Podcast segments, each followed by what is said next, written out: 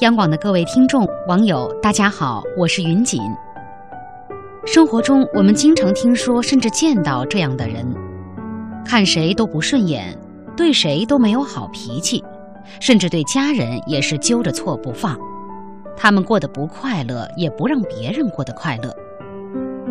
今天跟您分享这样一篇文章，希望我们都能从里面汲取智慧和力量。跟女友聊起婚姻。我说，我曾经是个怨妇。他瞪大了眼睛说：“怎么可能？你明明是女王范儿啊！”可事实上，有两年的时间，我真的活成了怨妇。那时初为人母，种种艰辛和孤独早已令我牢骚满腹，感情岌岌可危。儿子的一场病，成了压倒婚姻的最后一根稻草。二零一二年的元旦。一岁多的儿子被父母带回老家暂住，元旦假期我也赶回老家看他，不料当天晚上儿子突发急症住院，我急得哭到半夜，给老公打电话，让他与公婆次日一早从青岛赶来。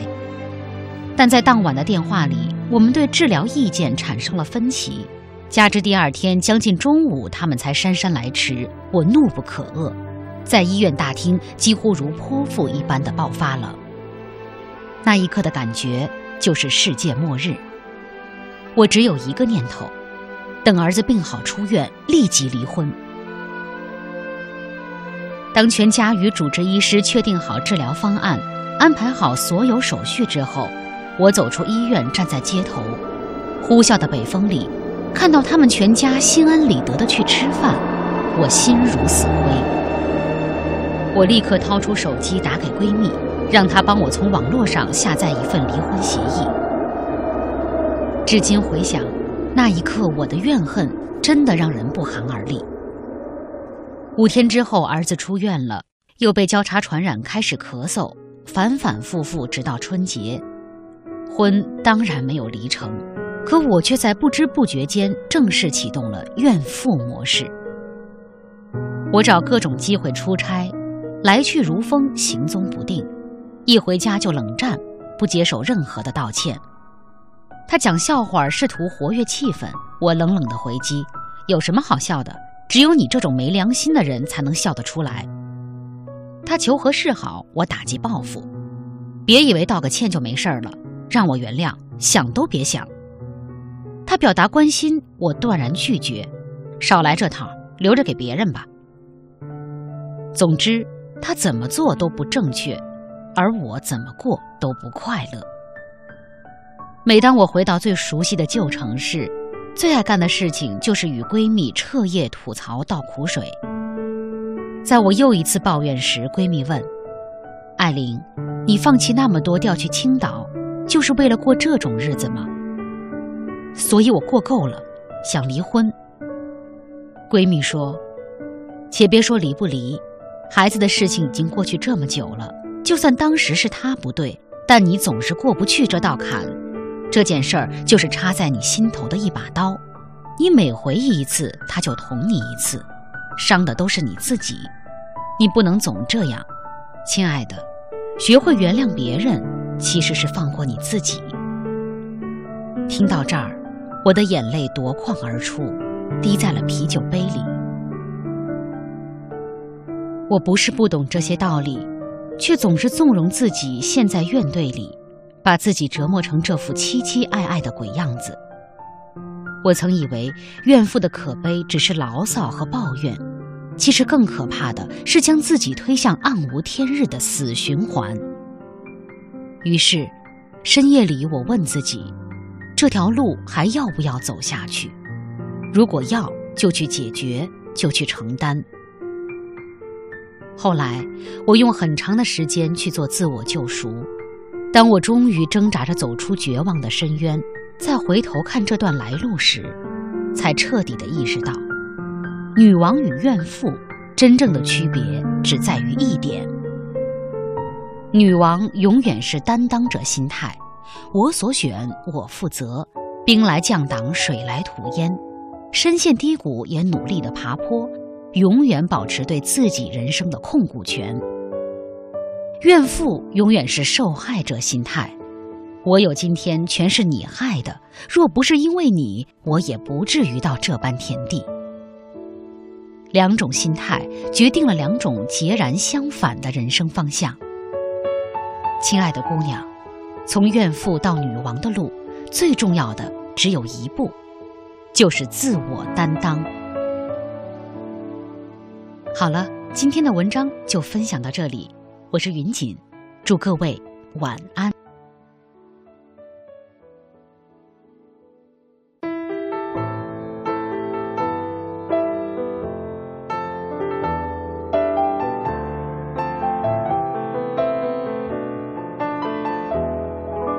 没没有蜡烛，就不用勉强庆祝。没没想到到就不要寻找题目。没没有退路，那我也不要散步。没没人去仰慕，那我就继续忙碌。来呀来，思前想后，差一点忘记了怎么投诉。来呀来。从此以后，不要犯同一个错误。将这样的感触写一封情书，送给我自己。感动得要哭，很久没哭，不失为天大的幸福。将这一份礼物，这一封情书，给自己祝福。可以不在乎，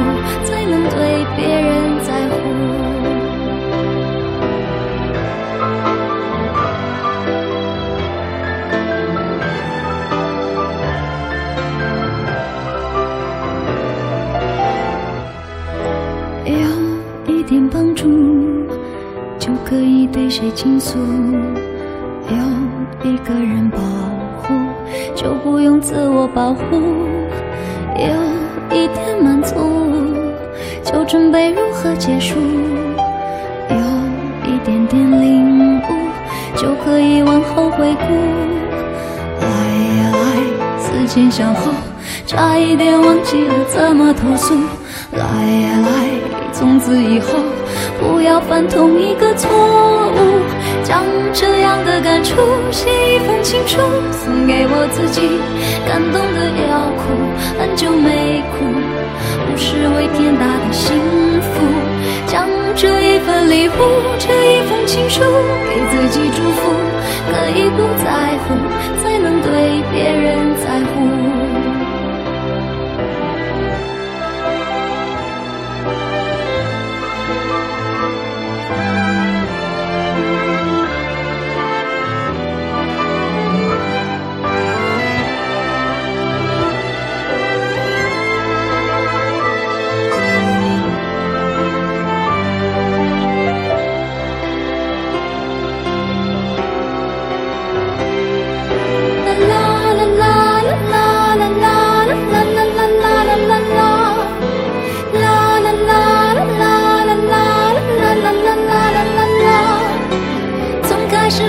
嫉妒变成了笑着羡慕，时间是怎么样爬过了我皮肤，只有我自己最清楚。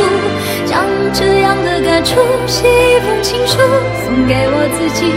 感动的要哭，很久没哭，不是为天大的幸福。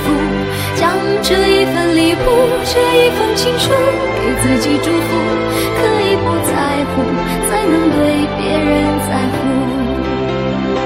让我亲手将这样的感触写一封情书，送给我自己。感动的要哭，很久没哭，不是为天大的幸福，就好好将这一份礼物，这一份情书给自己祝福。可以不在乎，才能。